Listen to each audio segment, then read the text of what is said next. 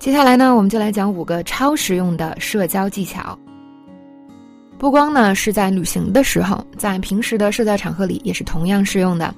那么第一个技巧呢，就是当两个人聊天的时候，我们可以最后才问对方的个人信息。比如说呢，大家很多时候我们出去认识朋友，很多人上来就啊，你叫什么名字？你从哪里来的？然后呢，就说我是叫什么名字？我从哪里来的？首先，这种方式是没有错的。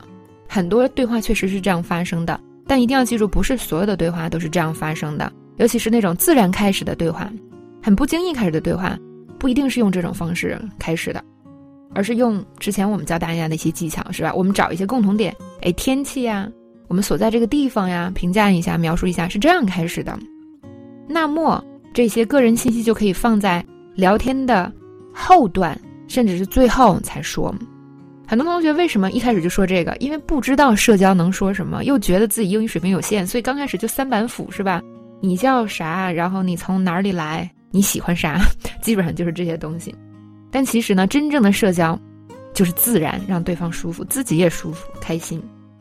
好，那所以这个技巧就是说什么呢？如果我们真正掌握了很多其他的社交技巧，我们就不用一上来就说这些了。我们让对话自然的发生，哎，聊到后期我们才聊这个。甚至呢，我经历的一些场合，这也是很常见。就聊到最后，你们俩互相也没有问名字，也没有说加微信或者加一些社交账号，就是聊一聊就完了。这种也是存在的。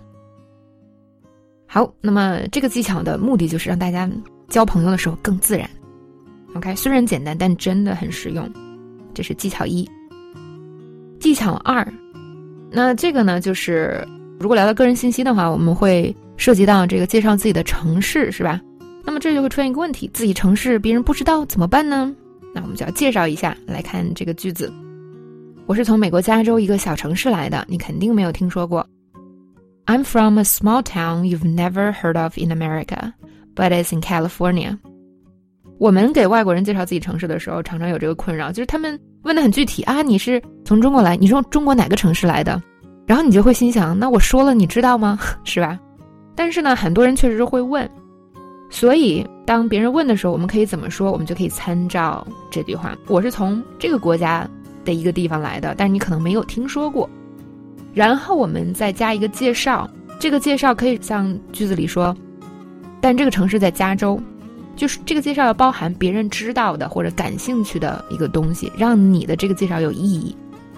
好，比如说我们来看例句啊，我们用这个句式：I am from。布拉布拉布拉，it's 布拉布拉布拉，就是我从这个地方来的，它是什么样子的？我是从上海来的，它是个大城市，是中国的金融中心。I'm from Shanghai. It's a big city and the financial capital of the country. 虽然现在很多老外知道上海，是吧？但如果你真遇到一个不知道的，你这么一介绍，是不是就生动鲜活起来了呢？再看另外一个。啊，我是大连来的。那他呢，在中国的北边沿海。I'm from 大连，It's up north on the coast。